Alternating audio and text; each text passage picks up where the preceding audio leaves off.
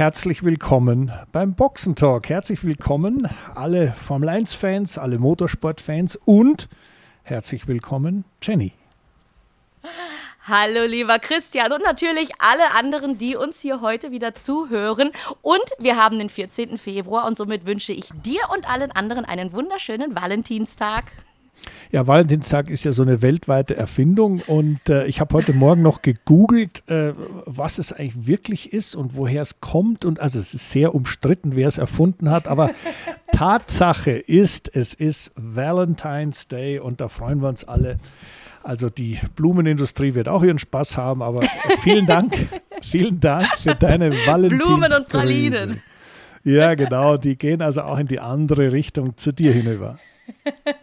Was wäre das Leben ohne Liebe, Christian? Und so wie wir den Sport lieben.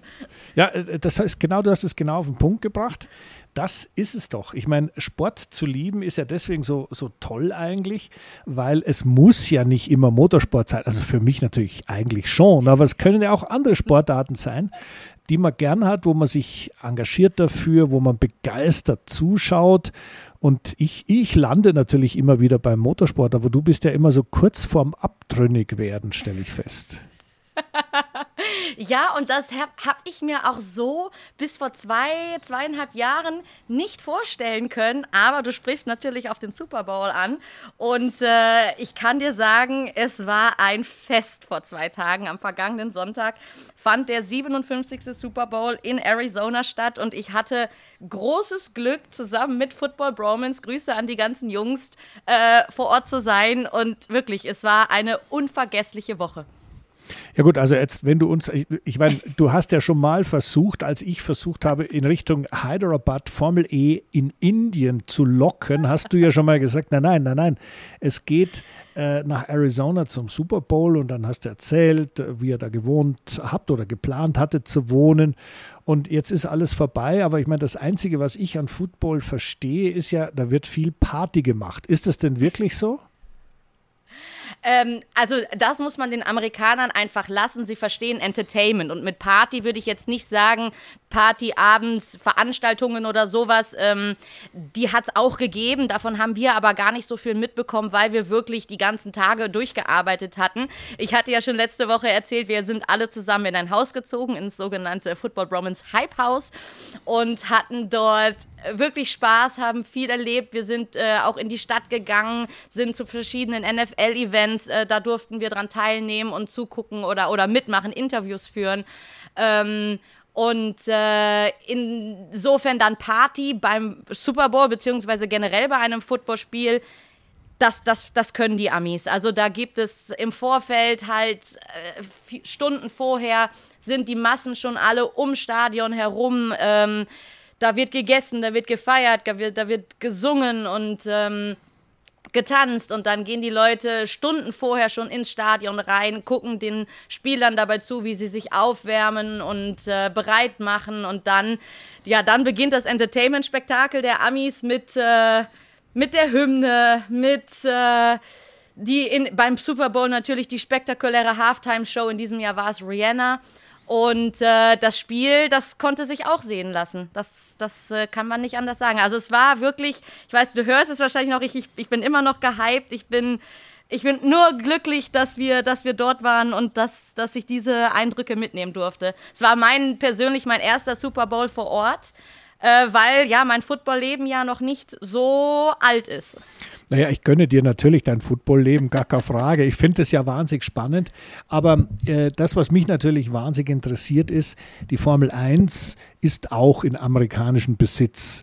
Gibt es denn da irgendwelche äh, Parallelen oder gibt es da irgendwelche Dinge, äh, wo die Formel 1 vom, von Football lernen kann? Respektive, kann denn der Formel 1-Fan, der ja eigentlich deshalb an die Rennstrecke kommt, um Rennautos fahren zu sehen, mit diesem äh, Tohu Wabohu, wie es da im Fußball, Footballstadion abgeht, kann der damit überhaupt was anfangen? Oder siehst du da äh, Dinge, die man übernehmen kann in die Formel 1 äh, Zentren, also nach Monaco, nach äh, der, die, die, tollen Rennstrecken der Welt, nach Silverstone. Gibt es da Dinge, die man aus dem Football vernünftigerweise mitnehmen kann für die Fans?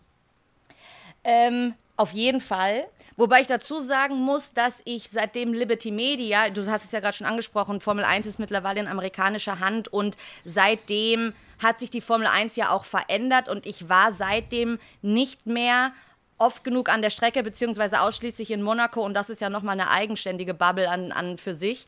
Ähm, dadurch kann ich nicht, nicht vergleichen, wie sich das Leben an und um die Strecke herum vor allen Dingen verändert hat. Was natürlich ein Sportfan generell vereint, egal um welche Sportart es sich handelt, ist, glaube ich, die Leidenschaft, die jeder dabei empfindet, wenn er, egal ob im Stadion oder an der Rennstrecke äh, oder was weiß ich, am Tennisplatz, wo auch immer, mit dabei ist und diese, diese Spannung spürt, äh, wenn, die, wenn die Athleten ihr Bestes geben und einfach so viel auf so viel verzichtet haben und diesem Druck standhalten und, und man diese tolle Show geboten bekommt. Wie gesagt, egal ob Spiel oder Rennen, äh, die Fans möchten entertained werden. Und naja, äh, die Form, ja?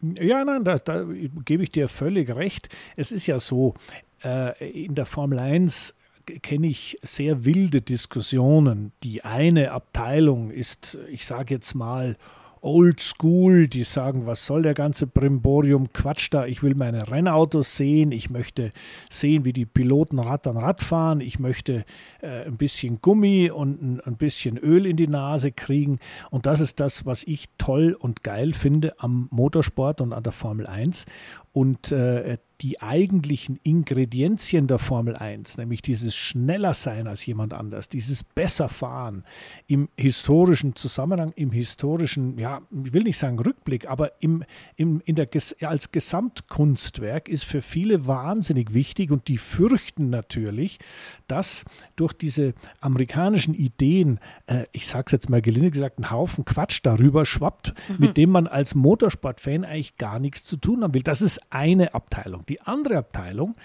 äh, und deswegen frage ich dich da, und ich bin da, ich bin da völlig aufgeschlossen. Ich finde das wahnsinnig spannend.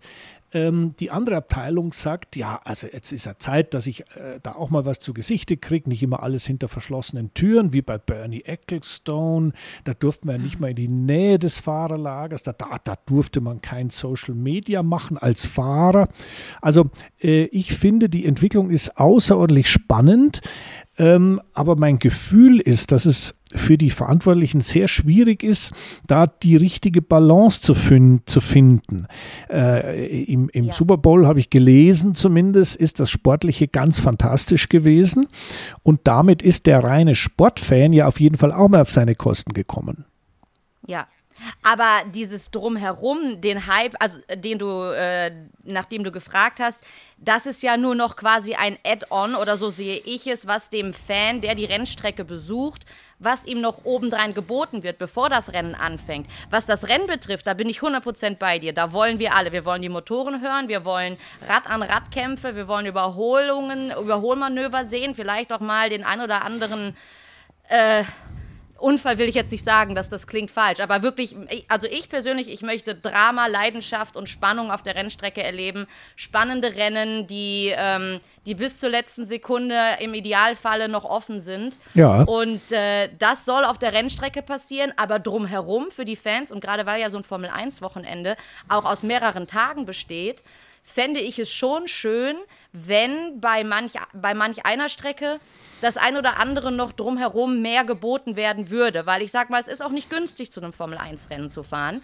Und ähm, dann ist es einfach meiner Meinung nach toll, wenn es da noch, wenn, wenn man entertained wird. Und dann natürlich, wenn es an die Zeit geht, sich auf seinen Platz zu setzen und das Rennen zu genießen oder das Qualifying oder was auch immer dann da passiert, dann schaut man sich das natürlich voller Leidenschaft an, aber vorher und nachher, nachher Konzerte, wie zum Beispiel in Abu Dhabi, es ist, es ist ja nicht ohne, ohne Grund, sind Abu Dhabi vor allen Dingen früher Rennstrecken gewesen, die beliebt waren. Auch Monaco, da finden viele Partys und Events statt. Singapur war spektakulär, als es anfing, als Nachtrennen dass das, da wurde Show noch drumherum geboten, auch mit gewissen Partys, mit Fashion-Shows und das zieht die Leute natürlich auch heutzutage an. Aber bei dem Rennsport selber auf der Strecke, da bin ich sehr klassisch und sage nein, da bitte, ähm, da, da Vollblutrennfahrer anmacht. Ja. Ja, nein, das ist, das ist gut. Also ich, ich, ich sehe das ja mit, mit wirklich mit sehr mit offener Meinung, ja, weil äh, jeder Sport entwickelt sich und die Formel 1 entwickelt sich nicht nur technisch weiter. Die Formel 1 wird jetzt auch im Bewegtbild, egal ob gestreamt oder im Fernsehen, äh, wenn man es denn empfangen kann, ja, ähm, wird auch ganz anders dargestellt, aufbereitet, mit sehr viel mehr Technik, äh, ich sag mal, verarbeitet und dann rübergebracht als früher und man kann dem Piloten ein bisschen besser bei der Arbeit zuschauen. Man sieht, man kriegt ein bisschen Eindruck, was machen die da eigentlich. Und ich glaube, das äh, sollte der Schwerpunkt sein, denn äh, das, was ein Formel-1-Fahrer leistet, ist was ganz Fantastisches. Und wenn man daran äh, teilhaben kann, dann ist das genau der Grund, warum man eigentlich äh, so ein Formel-1-Rennen sieht. Jetzt nochmal eine Frage. Äh, waren denn da irgendwelche Motorsportgrößen in Amerika anwesend? Irgendwelche Fahrer aus der NASCAR? NASCAR oder IndyCar oder war sogar vielleicht ein Formel-1-Fahrer beim Super Bowl zum Gucken? Ich habe keinen gesehen. Ich weiß gar nicht, war Lewis Hamilton zum Beispiel dort, weil er ist ja auch mit Rihanna befreundet. Ähm, es, waren, es waren viele amerikanische Stars da. Es waren äh, Schauspieler dort wie ähm, Ben Stiller und ähm, ach, wie, wie heißt Ja, ja, das ist ja egal. Jenny und Namen, äh, Elon Musk, äh, die First Lady war dort. Ähm, der Vereinigten Staaten. Also es war, da, da, da, da gibt sich wirklich das Who is Who die Klinke in die Hand. Und ähm, ja, es, es, es, es, es ist ein, ein einmaliges Spektakel, das einmal im Jahr stattfindet. anders kann man das nicht sagen. Na, sehr schön. Also ich sehe schon, du warst begeistert, aber die Begeisterung für den Motorsport hat nicht gelitten. Und so, nein, äh, Spaß beiseite. Das ist ja immer schön, wenn man Dinge auch vergleichen kann. Absolute Highlights wie den Grand Prix von Monte Carlo, ja, mit all der Historie. Eine Sache möchte ich noch vergleichen. Ich muss ja. dich kurz unterbrechen. Ich Mach. habe, ja, ja, das muss ich jetzt mal sagen. Unterschied, vom, wo, wo Motorsport definitiv äh, nach wie vor an erster Stelle steht. Ich habe ja mit ähm, einem Rennfahrer zusammengelebt über viele, viele Jahre und ich kenne auch sehr viele Rennfahrer und war bei denen zu Hause und äh, weiß, wie sie leben und was für, was für Vorleben sie haben. Und jetzt durfte ich ja auch mal eine Woche mit Footballspielern zusammenleben. Und ich sage dir, die ticken anders. Tatsächlich, ja. Also jetzt, jetzt, hast du die Neugier geweckt. Natürlich, wo, wo ist der Unterschied zwischen einem Formel-1-Fahrer und einem Football-Profi? Aber fangen wir erstmal bei den. Wir behalten es für uns. Ja, du kannst alles wir sagen, wir behalten es für uns. Wir behalten es für uns. Also die Gemeinsamkeiten sind natürlich, sie sind alle unfassbar competitive. Also egal welcher Leistungssportler, von denen mag keiner verlieren. Und wenn sie verlieren und sei es irgendein Computerspiel oder sowas, dann ist die Laune erstmal schlecht und im Keller. Ähm, dann, ich sag mal, ich würde mal sagen, so der Testosteron Gehalt. Status ist bei einem Footballspieler vielleicht noch etwas höher, aber das ist auch nur, das, das, darauf will ich gar nicht hinaus. Was heftig ist, ist die Unordnung. Jungs, Football Romans, ich liebe euch, aber mein Gott, seid ihr unordentlich. Ich kenne keinen einzigen Rennfahrer und auch Fußballspieler, also das habe das hab ich, hab ich so noch nicht erlebt. Ich fand's, ich fand's niedlich. Ich habe mich wirklich manchmal gefühlt wie die Mutti im Haus. Ich habe es auch gerne gemacht. Also es musste mich keiner auffordern, weil ich persönlich, ich, äh, ja, ich, ich kenne es halt nur aufgeräumt, was jetzt nicht bedeutet, dass ich auch, dass ich, dass ich durchdrehe, wenn mal was liegen bleibt. Aber wenn halt so sechs, sieben, acht Leute dann zusammenleben, ja, dann, dann mag ich es halt, wenn die Küche aufgeräumt ist und die Jungs und was die Jungs essen oh mein Gott, weißt du, die sind ja alle gefühlt 2,50 Meter groß und, und, und 150 Kilo reine Muskelmasse. Und ähm, die essen natürlich anders als ein Rennfahrer, der A immer aufs Gewicht achten muss und gefühlt nur halb so breit ist wie ein Footballspieler. Und äh, der Kühlschrank, der war jeden Abend leer. Also ich will nicht wissen, Shoutout an unsere liebe Eileen und Mats, die immer einkaufen gegangen sind und das teilweise zweimal am Tag, weil die Jungs, das, das, das, das war wie, wie, als hätte der Kühlschrank ein Loch. Also Unordnung und Essen, das sind die größten Unterschiede. Okay, na, das war sehr aufschlussreich, sehr aufschlussreich. Ähm, ich kenne natürlich äh, auch viele Sportler, aber das sind meistens irgendwie Ausdauersportler. Da, äh, das ist mit dem Essen ist da so eine Sache, weil äh, da musst du halt einfach schauen, dass das mit der Balance eigentlich einigermaßen hinkommt, dass du noch genug äh, Schmalz in den Knochen hast, dass noch weiter vorwärts geht. Aber äh, sag mal so Fleischberge oder irgend sowas, das hat die Erfahrung habe ich also jetzt nicht. Aber äh, man lernt dazu und man lernt auch damit umgehen, merke ich. Also du hast ja da keine Schwierigkeiten gehabt. nee, nee, es war wirklich, es war, es war, es war toll. Und du hattest mir ja gestern einen Link geschickt zum äh, alten Force India Motorhome, das aktuell zum Verkauf steht. Ich habe das dann in unsere Gruppe weitergeleitet und gesagt, na, wäre das nicht was für unser nächstes Hype House? Hype House on the Road im alten Force India Motorhome. Also, die Jungs haben gesagt, wir schauen mal, was im Sparschwein ist. Ja gut, also äh, das muss man noch ganz kurz erläutern, weil ich meine, ein Force India Motorhome ist nicht jedermanns Sache.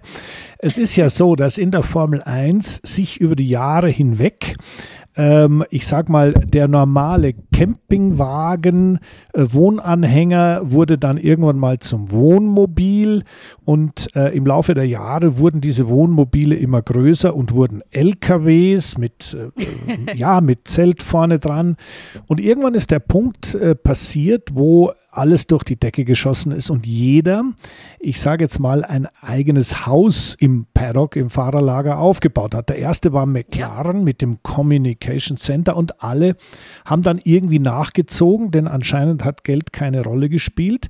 So Kurze dass, Frage, ja? ab wann war das? Ab wann war das, wo die Motorhomes äh, und, und ab wann war das, als McLaren da anfing, das erste Häuschen hinzustellen und dann die anderen nachgezogen haben? Ende 90er Jahre ging das los. Echt so spät? An, ja, ja. Ja, vorher bei Williams gab es immer ein, ein ja, einen netten Trailer und da gab es einen Keks und einen Kaffee und dann bist du wieder weiter verarztet worden. Ja, ja, da war also der, der Service im Paddock ausgesprochen überschaubar.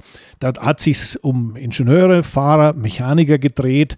Das ist dann erst gewachsen mit der Idee von Ron Dennis, mit McLaren, die das groß gemacht haben, auch über mehrere Stockwerke. Da gehört natürlich, man darf nicht vergessen, Ron Dennis war natürlich ein unglaublicher, äh, egolastiger Typ. Also das war für den das Allerwichtigste und das Allergrößte. Ja. Und die anderen haben halt das dann nachgemacht und jetzt sind wir wieder bei der, bei der Anzeige, bei der eBay Kleinanzeige, die ich da an dich weitergeleitet habe. Äh, diese, diese Motorhomes waren eigentlich, kannst du eher vergleichen mit Messebau, ja, also riesige Dinger, äh, die dann da im Fahrerlager standen. Die haben irgendwann ja mal auch ausgedient und dieses Force India Motorhome, das war ja deins, da warst du ja zu Hause. Und deswegen dachte ich, das ist doch mal Happy Memories, ja. da kannst du mal drüber nachdenken. Hast den Preis gelesen? 500.000. Das ist doch ein Klacks, oder? Für so drei Stockwerke. Also, für, also jenes. Nee, jedes, es waren nur zwei, oder? Hatten wir noch ein drittes? Ja, da war oben noch was. Ich glaube schon. Stimmt, das war von VJ oben, ne? Genau. Stimmt. Ja, ja, ja, der, ja, der Besitzer muss ganz oben drauf sitzen und Drohne. Ja. Da darf normal keiner hin. Das ist ja logisch. Aber Dachterrasse hatte Force India nicht. Das hatten Nein. oder haben wahrscheinlich immer noch unter anderem auch Mercedes und ja, ja. Äh, Red Bull. Die haben sowieso, gut, die teilen sich ja zu zweit, aber das, das ist natürlich die Riesenhütte von Red Bull immer gewesen. Ja, na gut, also das hat sich natürlich alles weiterentwickelt, aber als ich das Ding dann im Gebrauchtmarkt sah, also ich dachte erst an ein Tiny House, ja, aber Tiny Häuser sind ja ungefähr so groß wie die Toilette in so einem äh, Formel 1 Motorhome. Ja? Also das ist schon äh, sehr das beeindruckend. Größe, ja. ja, sehr beeindruckend. Also ich sehe schon, du planst weiter. Wichtig. Ich plane. Wichtig, wenn ich dir das mit auf den Weg geben darf, ist ähm, die sogenannte Maintenance. Also ich würde schon die ein oder andere Putzfrau mit anstellen, wenn da deine Footballspieler mitkommen. Oh Außerdem gibt es viel Fenster zu putzen bei den Dingern. Das muss man schon oh, sagen. Oh ja, stimmt. Stimmt, das, das hatte Fenster oder, oder, Glasfronten und aber wir haben gestern auch schon gesponsert, ja, Football Bromance, ähm, äh, Farben und, und Merchandise und Aufkleber und Branding an die, an die Wände, das würde, das würde schön aussehen. Ja, sehr gut. Naja gut, also du siehst, wir kommen, wir schließen den Kreis doch immer wieder Richtung Motorsport und auch wenn ja. du ein bisschen ausgewichen bist in den letzten beiden Podcasts, Hyderabad Jetzt in Indien hat stattgefunden. Es gab. Ja, wenn auch ohne mich. Ja, aber es war wirklich, ich, ich bin da deswegen so fasziniert, weil Indien ist ja jetzt wirklich nicht so ein Land, wo man auf den ersten Blick mit einem Autorennen rechnet. Aber ein Formel-E-Rennen da in Hyderabad war deswegen so toll, weil die äh, seit zehn Jahren war das das größte, mit Abstand größte Motorsport-Event, was in Indien stattgefunden hat. Und gut, ist klar, vor zehn Jahren war, war Formel 1 Grand Prix dort, 2000. 12 oder 13 irgendwann war Formel 1 Grand Prix. Aber 13 war, glaube ich, das letzte Mal. Ja, ähm, aber das war schon ein großer Erfolg und äh, ich habe ja mm, viel mich da erkundigt, was wie die Stimmung war. Also da war schon äh, so gut wie ausverkauft und das Rennen selber äh, war richtig kernig. Da ging es richtig zur Sache und äh, da muss ich ganz ehrlich sagen, ich habe ja immer gern, wenn beim Rennen was passiert. Also nicht passiert im Sinne, ja. dass die sie alle gegenseitig abschießen, aber dass es auch passiert, ja.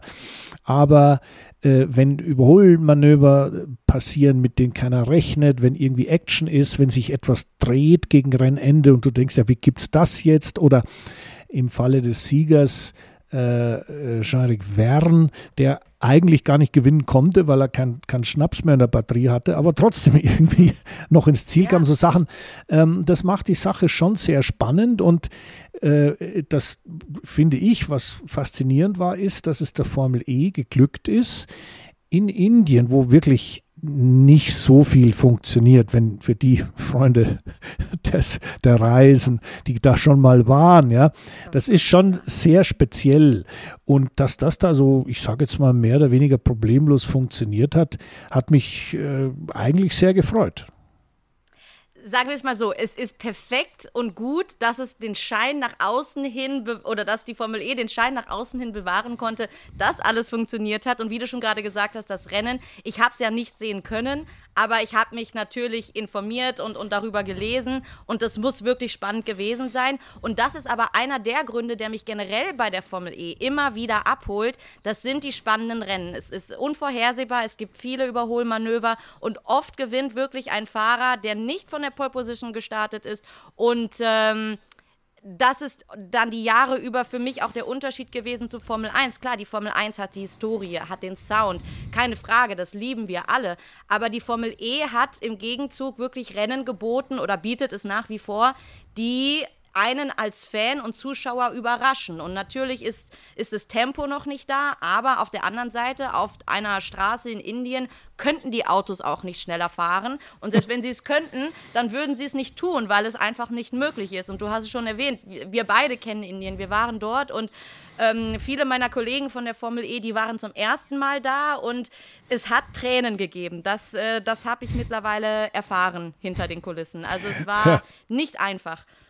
Ja gut, es gab auch, ich will nicht sagen Tränen bei den Fahrern, aber weißt du, ja. weißt du, du weißt ja, was Track Limits ist. Track Limits ist ja da, wo die Strecke aufhört. Und äh, normalerweise ist es so, dass man eine Mauer da stehen hat. Da wird wenig diskutiert darüber, wo, der, wo die Strecke beendet ist. Das merkt man spätestens, wenn es Peng macht und man in selbiger Mauer mit dem Vorder- oder Hinterrad drin steckt. Also da gibt es keine Diskussion. Es gab aber dort eine Schikane und ich meine, ich muss das einfach mit dir noch mal kurz beplaudern, weil eine Schikane, Kurve 1 und 2, und Schikane heißt immer so was ganz Enges, wo man durch muss. Und da hat man erst, nachdem alles fertig war, gemerkt, äh, es fehlt noch was. Weißt du, was gefehlt hat? Die Curbs. Nee, die Curbs haben oh gefehlt, also die Randsteine. Damit hat man gedacht, das ist doch ganz einfach, dann malen wir einen Strich auf die Straße und sagen nein. den Fahrern doch doch und sagen den Fahrern, sie dürfen da nicht drüber fahren. Also du kannst dir nicht vorstellen, was das für ein Durcheinander kreiert hat. Und gut, irgendwann haben, lernen Rennfahrer auch, dass man halt da drum rumfahren muss, auch wenn man drüber fahren könnte. Ähm, das war schon äh, eine, eine spannende Sache. Ja. Es hat geklappt und das Rennen ging dann mehr oder weniger problemlos über die Bühne. Aber ich musste schon schmunzeln, äh, dass sagen wir, so ein paar Basics auch, auch bei einer Weltmeisterschaft hin und wieder mal unter den Tisch geraten. naja, sie waren halt zum ersten Mal in Indien für ähm, für die Formel E und für Indien auf jeden Fall wirklich ein wichtiger und richtiger Standort, weil es ja auch von Beginn an das indische Rennteam dort gibt mit Mahindra und auch bei Jaguar ist, ist ein indischer Sponsor ganz, ganz vorne mit dabei. Ähm, Insofern alles richtig gemacht, aber ja, ich sag mal, organisatorisch ist noch Luft nach oben. Ja, da freuen wir uns auf den nächsten Event. Übrigens, äh, Jaguar ist äh, gehört Tata, also ist ein indisches, auch wenn es in ja. England basiert ist, aber das gehört einer indischen Firma.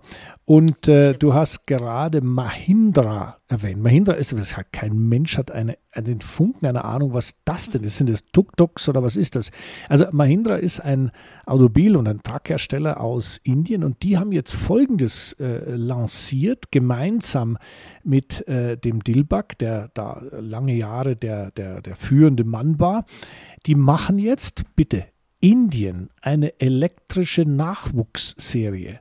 Da muss erst einmal einer draufkommen. Weißt, bei uns ist Elektroauto und die Bundesregierung und alles macht Elektro. Und in Indien entsteht jetzt eine Nachwuchsserie für Rennfahrer auf dem Weg in die Formel E. Also das fand ich schon oh. irgendwie typisch und, und ambitioniert. Weißt du, Grenzen, Limits gibt es keine, das machen wir jetzt.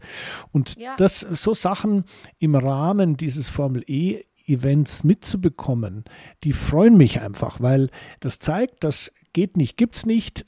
Diesen Gedanken, der ist in Deutschland manchmal ein bisschen verloren gegangen, nicht immer, aber manchmal. Und wenn ich dann so, so, so Locations sehe wie da in Hyderabad, wo man wirklich, also da denkst echt nicht dran, dass da jetzt eine, eine Nachwuchsserie für die Formel E ja, vom Stapel gelassen wird. Hab mich dann doch gefreut und äh, im Endeffekt ist es schon schön zu sehen, dass Motorsport und verschiedene Motorsportserien immer wieder motivieren, immer wieder ja. zu, zum Aufbruch drängen. Und das, das ist einfach ein Teil des Motorsports. Das muss immer vorwärts gehen und das fasziniert mich.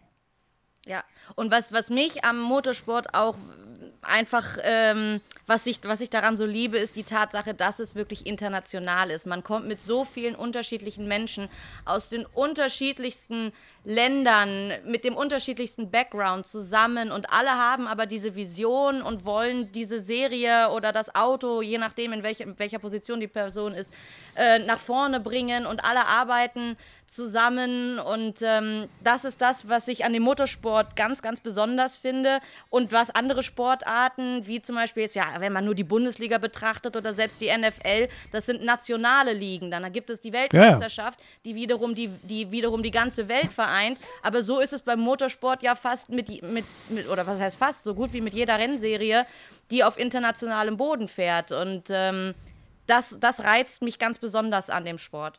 Ja, das ist also schön, schön sowas zu verfolgen. Und äh, was ich auch schön fand zu verfolgen in, in, in Indien war, die, der Kampf um die Führung in der WM, weil wir haben ja mit Pascal Wehrlein einen Deutschen, der da ganz vorne mitspielt, mitmischt und wir haben mit Porsche einen deutschen Automobilhersteller, der da im Moment gerade neue Maßstäbe setzt. Ja. Und das Schöne ist zu sehen, dass die äh, in, in, äh, da bei diesem Rennen ging es ja doch relativ drunter und drüber. Die beiden Jaguars haben es also fertiggebracht, also der eine den anderen, äh, sich selbst quasi zu eliminieren und äh, da hat es also schon relativ viel Dummheit Dummheit gegeben, die dann zu Ausfällen geführt hat. Aber das, was Porsche da hinbekommen hat, war einen dritten und einen vierten Platz, war eigentlich äh, sehr, sehr intelligent. Denn es gibt Rennen, die kannst du einfach nicht gewinnen. Aber du kannst ein paar Punkte mit nach Hause nehmen. Und ich habe da, ich, ich werde nie vergessen, ich habe ja in der Formel 1 immer wieder mit Niki Lauda äh, sehr nett und sehr lustig geplaudert und wir haben uns immer wieder getroffen und ich habe da meinen Kaffee getrunken und wir haben so über Gott und die Welt und über das Rennfahren gesprochen natürlich und, und wen wir für gut und wen wir für schlecht halten, war natürlich ein Geheimnis, ist ja klar.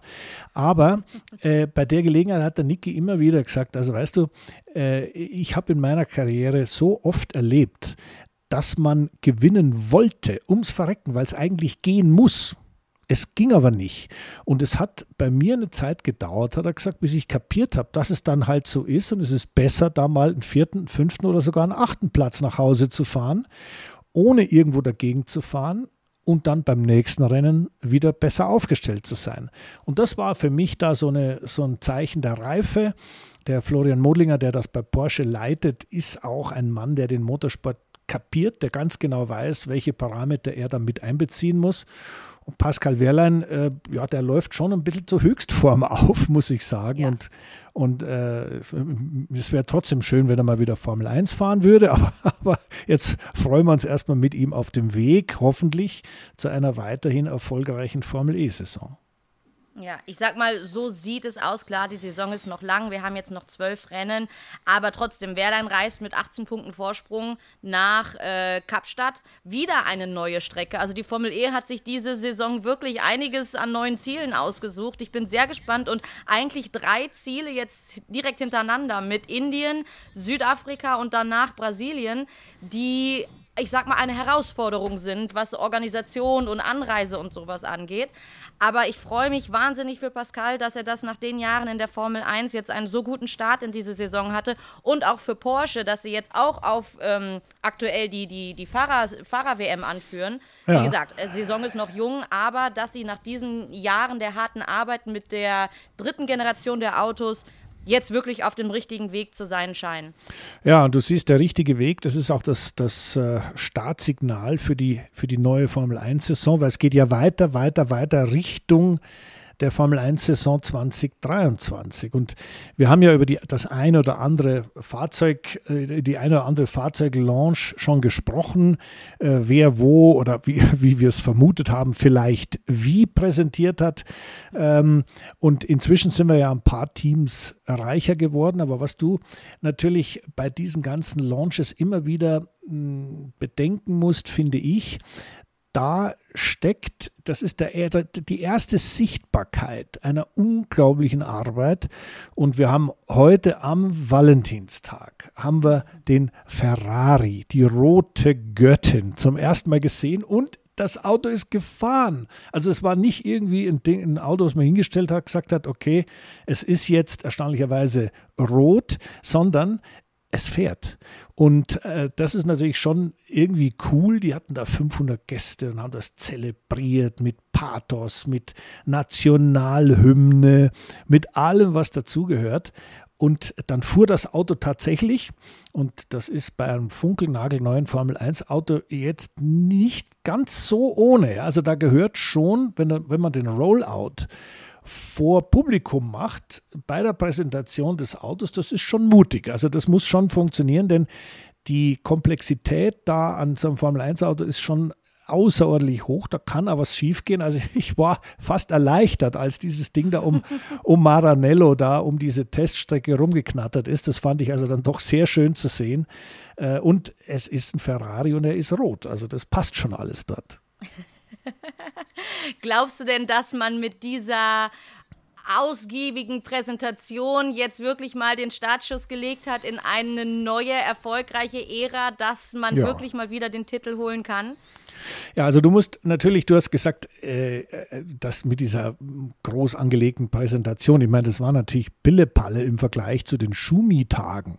Also ich meine, du musst ja. dir mal vorstellen, RTL hat von einer Präsentation der Roten Göttin live berichtet. Da waren zwei, zwei oder drei RTL-Reporter vor Ort, zwei Kamerateams und die haben dann über, den, über, die, über, die, über die Öltemperatur beim Warmlaufen berichtet. Also das war sagenhaft. Da war, das war, das ist zelebriert worden. Ganz Deutschland hat mitgefiebert, hat das Auto angeschaut und war sich sicher, jetzt wird der Schumi Weltmeister. Hat ja dann Gott sei Dank oft genug geklappt.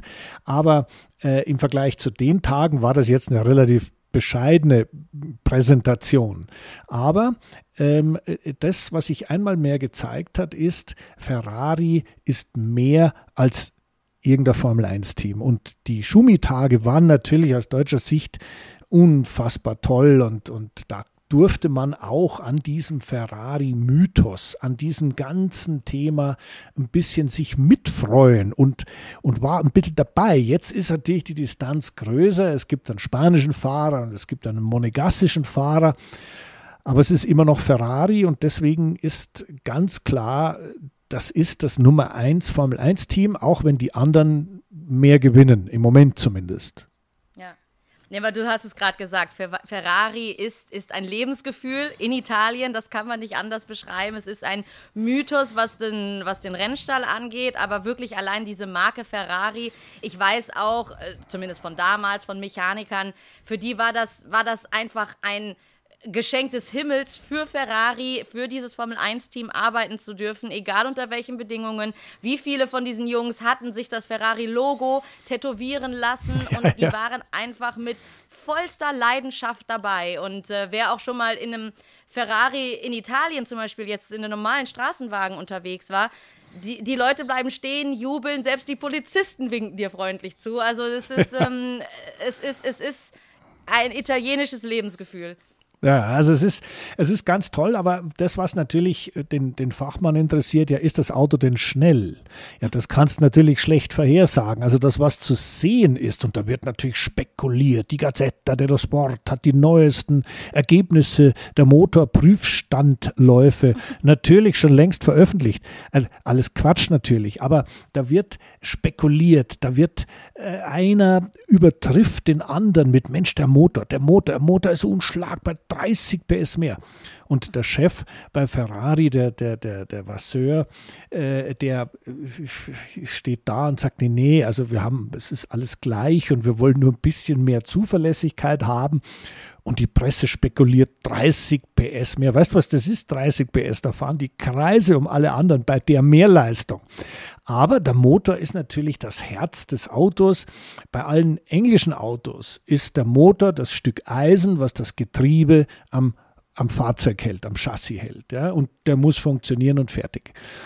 Bei Ferrari ist der Motor ganz was anderes. Da, da, kann, da fühlt jeder mit, wie sich der anhört, wie sich am Schluss, äh, wie, wie der vibriert und, und, und äh, da ist eigentlich sehr viel, der Mythos steckt da ganz tief drin und, und zwar deswegen, weil man es nicht sehen kann. Also das Chassis mhm. und die, die Kühleinlässe, äh, gähn, Kühleinlass, ja, oder der Seitenkasten hat hier eine Delle mehr und deswegen könnte es sein, dass irgendwie der Heckflügel die Luft aus einem anderen Winkel mit mehr Energie, ach, hör mal auf, Motor 30 PS, das versteht jeder. Und jetzt komme ich nochmal darauf zurück über meinen ersten Eindruck der, der Ferrari-Präsentation. Äh, das ist eine konsequente Weiterentwicklung des letzten Jahres. Das Autos, was ja äh, grundsätzlich mit einer falschen Richtung, die sie mal eingeschlagen haben, Mitte des Jahres, ein sehr gutes Auto war, mit einem Motor, der ganz klar ein Problem war, weil der hatte irrsinnig viel Leistung, aber war sehr unzuverlässig. Und äh, wenn die das alles auf die Reihe bekommen haben, dann, und jetzt sind wir wieder bei dem, was du gerade gesagt hast, äh, gehören die schon zu, zu den absoluten Top-Favoriten, was die Fahrer angeht sowieso. Und der liebe Herr Vasseur hat im Endeffekt exakt dasselbe Team jetzt unter sich, äh, welches bei Binotto gearbeitet hat. Das heißt, es sind dieselben Ingenieure, dieselben Teams und so weiter, die innerhalb des Teams agieren. Und der muss halt jetzt schauen, dass er so wenig wie möglich verändert, ohne dabei Chaos anzurichten und trotzdem die Schwachstellen, die es ja durchaus gab in der Strategie und bei den Boxenstops und so weiter, die abzustellen. Und die Motorenabteilung, da kann er sich nur darauf verlassen ob die den Job erledigt haben, dass diese 30 PS tatsächlich da sind. Was meinst du? Gibt es die oder äh, sind das Ponys? Abruzzen Ponys. Nein, ich, ich sag mal, ähm, die PS, ob jetzt 30 mehr oder weniger, das würde ich sogar mal sagen, ist, ist weniger entscheidend. Entscheidend ist wirklich, dass sie es schaffen, zuverlässig zu werden und keine Fehler mehr zu machen. Und dann hätten sie es ja auch in der letzten Saison schon das schon ein wenig weiter schaffen können. Also ich denke, das ist die das Hauptproblem und da kennst du den Vasseur, kannst du ihn etwas besser einschätzen als ich, ob er der Richtige ist, da wirklich mal Ordnung in das italienische Lebensgefühl reinzubringen. Aber ich glaube, wie du gerade schon gesagt hast, sie sind auf dem richtigen Weg und mein Bauchgefühl ist da ganz gut. Also und, und mich würde es wirklich freuen, wenn Ferrari es mal wieder schaffen würde nach so vielen Jahren. Ja, ja gut, also das, du sagst das italienische Lebensgefühl, es war ja äh, zu Niki Laudas Zeiten oder dann auch Anfang Schumi-Zeiten äh, war das Ganze bei Ferrari nicht so wirklich gut durchorganisiert. Und der Erste, der das dann wirklich gut hinbekommen hat äh, in Mo Modern Times, war ja äh, Jean Todt, als äh, er dann äh, dort, ich sag mal, den Rennstall leitend übernommen hat. Der hat ihm natürlich nicht gehört, aber er hat, war da der Chef. Der hat schon ordentlich äh, neue Manieren äh, eingeführt da. Und seit der Zeit ist Ferrari äh, nicht mehr so wie früher, dass da diskutiert wurde, ob man jetzt ein oder zwei Glas Rotwein zum Mittag trinkt. Die Zeiten sind längst vorbei. Die sind längst vorbei. Äh, Ferrari ist da top professionell organisiert. Es ist so, dass einem da, was man den Eindruck hat, dass einem manchmal ein bisschen die Emotion durchgeht. Aber dafür ist, glaube ich, Vasseur der richtige Mann. Der hat so viel Motorsporterfahrung in allen Klassen der Welt mit allen Nationalitäten, die man sich nur vorstellen kann. Also dem traue ich schon zu, dass das, was dort steht, vernünftig und schnell in die Saison startet. Es ist ja nicht mehr lang hin. Nee, Gott sei Dank, weil jetzt so langsam, wenn wir die Autos hier alle gesehen haben, oder zumindest die neuen Lackierungen, äh, also jetzt freue ich mich wirklich drauf. Ich habe mich lange, natürlich auch aufgrund unserer, unserer Gespräche, lange nicht mehr so sehr auf eine Formel-1-Saison gefreut und äh, bin gespannt auf Bahrain, das auf jeden Fall. Aber Ferrari ist ja nicht das einzige Auto, das wir gesehen haben, auch wenn natürlich heute am Valentinstag alles rot. Ferrari hat alles richtig gemacht, aber gestern gab es ja noch ein paar mehr, die, die, die sich mal offenbart haben. Ja, ja, es gab ja noch Aston Martin und McLaren. Äh, der, der Vollständigkeit halber müssen wir sagen, dass unsere Spekulation, dass Yuki Tsunoda über den über den Catwalk gleitet in New York falsch war. Also das war nicht Alpha Ganz Tauri. Falsch.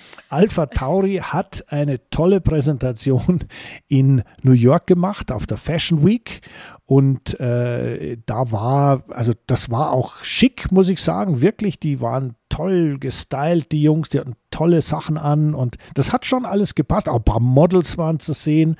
Ähm, und Franz Toast hat eine Vorgabe gemacht, er hat gesagt, also der Zunoda soll schauen, dass er jedes Rennen unter die ersten zehn kommt. Das finde ich ist mal eine Ansage, äh, die, die da äh, fast gar nicht hingepasst hat, aber die natürlich irgendwo richtig ist, denn man muss die Latte hochlegen. Aber der Alpha Tauri, den haben wir abgehakt. Du hast ja gesagt, was gibt es noch Neues? Es gibt Aston Martin, ja. Der ist sogar, hm, sogar, also der schaut, hast du ihn gesehen, hast du das Auto angeschaut? Auf dem Foto schon. Und was ich dazu gelesen habe, ist, dass er zu 95 Prozent neu sein ja. soll und äh, bis Saisonende sich auch nochmal deutlich verändern wird, wegen Updates, wegen verschiedener Updates. Ähm, das ist natürlich spannend äh, zu sehen, wie sich das dann wirklich auf der Strecke auch beweisen wird oder bewähren wird. Ja, also äh, bei Aston Martin ist natürlich so eine Sache. Das Interessanteste dort ist erstmal der Fahrer Fernando Alonso. Das ja. muss man ganz klar sagen. Die die gesamte Crew, also die Management-Crew, die Ingenieure, äh, die Mechaniker oder die, die Teamstruktur, die was zu sagen haben, äh, die auch was irgendwie von sich geben, die legen alle die Ohren an und sagen, also das ist ja unglaublich, was der Mann für eine Energie hat, wie sich der einbringt, was der da alles macht. Das, das macht er natürlich auch sehr geschickt, indem er auch das Umfeld lobt und, und, und ganz toll. Aber spannend wird der erst sein, wie läuft es denn dann? Werden die schneller oder, oder bleiben die da, wo sie sind? Ist deshalb so spannend, weil bei Aston Martin sehr viele neue Techniker arbeiten. Die haben ja den Aerodynamikchef von Mercedes abgeworben, die haben ja äh, gute Red Bull-Leute, die haben, die haben schon ein bisschen gewildert in der Landschaft. Und das zusammenzufügen an wirklich tollen Köpfen ist nicht einfach. Der Mike Crack, der ja früher bei BMW war, der muss das jetzt irgendwie hinkriegen und alles irgendwie auf, auf die Reihe kriegen. Ist eine große Herausforderung. Forderung. Potenzial sehe ich. Wie sich das so hoppla hopp umsetzen lässt, ja, das, die Antwort wird uns Fernando Alonso geben und zwar in Bahrain im ersten Training. Genau, das auf jeden Fall. Und dann natürlich im Laufe der Saison bin ich wirklich gespannt, was da für Updates kommen. Äh, und ja, wirklich an, an welchem Platz wir Aston Martin am Ende des Jahres sehen werden. Ob sie es geschafft haben, sich zu verbessern. Ja, also es geht ja immer wieder um diesen Platz Best of the Rest, weil die ersten drei, genau. Mercedes, Red Bull und Ferrari, davon können wir ausgehen, werden da wahrscheinlich wieder äh, unter sich äh, ja, spielen. Aber je näher die Konkurrenz drankommt, umso wahrscheinlicher ist natürlich auch mal, dass die vorne einen Fehler machen. Und McLaren ist ja, ist ja jemand, der zwar gegen äh, Alpine, also Renault, äh, im vergangenen Jahr verloren hat, was diesen Best of the Rest Posten angeht, also Position 4 in der WM.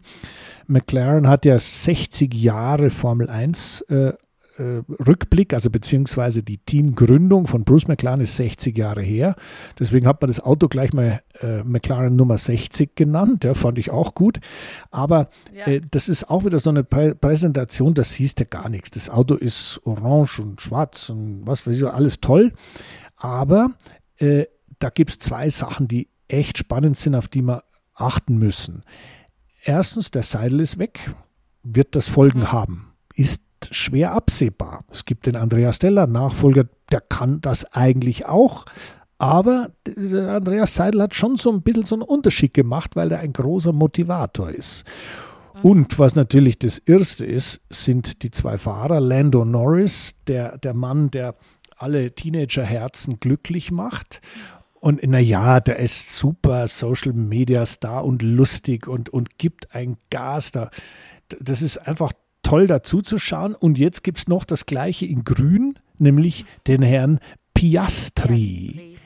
Und das wird mal richtig spannend, weil das ist einer, der Formel 3 gewonnen hat, Formel 2 gewonnen hat, äh, sehr intensives Testprogramm gefahren ist vergangenes Jahr und der tritt nur an, um zu gewinnen. Das ist ein, ein Charakterfahrer, äh, den man nicht alle Tage in die Formel 1 kommen sieht, bevor das, das sage ich jetzt, bevor er seinen ersten Grand Prix gefahren ist. Mhm. Aber das wird toll sein, dahin zu sehen, wie die zwei erstens miteinander oder gegeneinander klarkommen.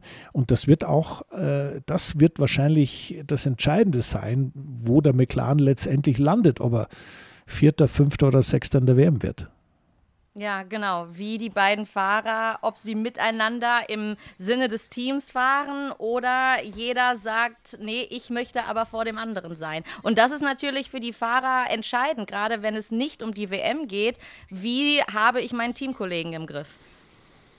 Ja, natürlich, klar. Das zählt und das zählt natürlich auch für die Zukunft, denn äh, im Endeffekt diese jungen Burschen, also Norris ist ja auch noch blutjung, die wollen Weltmeister werden. Und äh, ich will nicht sagen, dazu ist ihnen jedes Mittel recht, aber äh, wo gehobelt wird, da fallen Späne. Also du brauchst es nicht glauben, dass da einer einen Blinker setzt und den anderen vorbei winkt, sondern ja. da geht es schon ordentlich zur Sache und äh, der Build-up, den wir gerade im Moment erleben, also wenn wir so zuschauen, wir reden ja jede Woche über irgendeine Vorstellung da gibt es einen neuen Techniker und, und, und, und alles wird besser und jeder glaubt, dass er dann doch weiter nach vorne kommt. Aber dieser Build-up an Spannung, dieser ist auch ein Build-up, eine, eine, eine aufgebaute Drucksituation beim Team, bei den Fahrern. Und ja. das ist etwas, was sich dann zum ersten Mal so ein bisschen in Bahrain beim ersten Grand Prix entladen kann. Und ähm, das ist auch ein Faszinosum einer, äh, einer, einer Sportart, die im Winter, ich sage jetzt mal, so gut wie schlafen geht, natürlich nicht schlafen geht, sondern nur immer noch baut und, und, und, arbeitet und entwickelt, aber für die Öffentlichkeit nicht richtig zu sehen ist. Und deswegen äh, glaube ich, gibt es da auch ein ganz besondere, ja, so, so, so ein Eigendruck, den man sich aufbaut. Also mir ging das immer so. Ich habe immer gedacht, also jetzt, jetzt muss ich noch besser trainieren und jetzt muss ich dies noch machen und das. Und dann steigst du in das Auto ein und bist motiviert bis zu den Haarspitzen und fährst bis nichts mehr geht und dann ja, bist halt doch nur Zwölfter, ja, und ärgerst dich, ja. ärgerst dich furchtbar. Also, was es gibt's doch nicht, wieso fährt denn der da noch schneller? Ich bin doch jetzt so gut gewesen. Und dann kommen wieder die Techniker und dann geht langsam der Saisonalltag los. Aber jetzt sind wir in dieser emotionalen Phase, in der Phase des Build-ups und äh, da hat jeder noch Hoffnung, dass er im richtigen Auto sitzt und das ist ein schönes, schönes Gefühl. Auf jeden Fall. Also wirklich, die Anspannung ist groß und die Fahrer sind heiß. Und äh, ja, in, wie wir jetzt schon gesagt haben, in Kürze werden wir wissen, wie sich das dann auf der Rennstrecke wie sie sich dort ausleben werden und vor allen Dingen können. Und wer am Ende wirklich Best of the Rest ist, aber auch wer der Beste erstmal sein wird. Ja, also ich meine, ich habe jetzt abschließend noch eine ganz wichtige Frage an dich, äh, wer der Beste sein wird. Nicht, das ist Zukunftsmusik, das singen wir dann schon. Aber wir haben ja so eine Art interne Hitparade. Was ist das hübscheste Auto? Also welches, nein, anders. Welches Auto, welches Formel 1 Auto gefällt dir am besten? Gib uns einen Zwischenstand, weil wir haben ja noch äh, äh Mercedes und Zwei Alpine noch, ja. vor uns, aber der Rest des Feldes steht schon. Gibt es schon so, eine, so ein Ranking Jennys Formula One Love Affair? Oder äh, Design-Lover Ja. fährst. Entschuldigung. Ja, also wir gehen, wir sind jetzt mal vollkommen oberflächlich und gehen einzig nur nach der Optik. Ja, Logo. Und mit Optik meine ich jetzt Farbe und, und ja, einfach nur Optik. Da muss ich wirklich sagen, Ferrari Rot ist sich treu geblieben. Die stehen bei mir an erster Stelle. Nur von der Optik ähm, kommt keiner für mich dran vorbei. Dann gefällt mir der Alfa Romeo. Der, der ist aktuell an zweiter Stelle. Also der hat, der hat mir sehr gut gefallen, aber es waren dann auch wieder die Italiener, die können einfach designen. Den Red Bull sehe ich auf drei, aber ganz dicht dahinter Aston Martin. Ich finde, die, die Farbe, die hat mir wirklich gefallen. McLaren ist gerade bei mir auf der 5. Ich bin kein großer Orange-Fan, aber der Wagen gefällt mir auf jeden Fall besser als im Vorjahr. Und dann sind gerade ja, Williams auf der 6, weil ich die, ähm, das Blau finde ich schön, aber der Wagen ist noch ein bisschen, wirkt verloren. Und Haas auf der 7 und Alpha Tauri ist auf meiner 8. Und ich bin gespannt, wo sich Mercedes und Alpine dort äh, noch einreihen werden. Ja, also Jenny, äh, das habe ich, ich habe es jetzt mal mitnotiert und wir werden, wir werden äh, nächste Woche unsere Zuhörer da mal befragen dazu. Wir können ja da so eine Art Interaktivität einführen, dass man, Ja. dass man uns auch sagen kann, äh, bevor gefahren wird, einfach nur so der erste Eindruck, alles was zusammen rein, gefühls, bauchmäßig, designmäßig, wie du es gerade gesagt hast, äh, da bin ich mal gespannt und da werden wir, also äh, nächste Woche die, die endgültige Hitparade werden wir da zum Besten geben. Also dann, ich sage mal vielen herzlichen Dank äh, für deine Zeit und auch vielen Dank an unsere Zuhörer, die hoffentlich wieder Spaß hatten, ein bisschen über die Formel 1 sich zu informieren, ein bisschen über Super Bowl zu lernen und natürlich auch die Formel E ein bisschen besser kennenzulernen. Und vielen Dank an dich, dass du da auch so ja, tatkräftig immer wieder deine Meinung kundtust. Nein, ich lege da großen Wert drauf. Das ist ganz toll und äh, macht sehr viel Spaß wie immer. Danke, Christian. Das kann ich nur zurückgeben und viele liebe Grüße an alle. Ich freue mich auf nächste Woche und umso mehr auf den äh, 5. März, wenn es dann wirklich endlich losgeht und wir die Schönheit der Fahrzeuge auch endlich wieder in all ihrer Schnelle sehen können. Alles klar, so machen wir das. Ciao.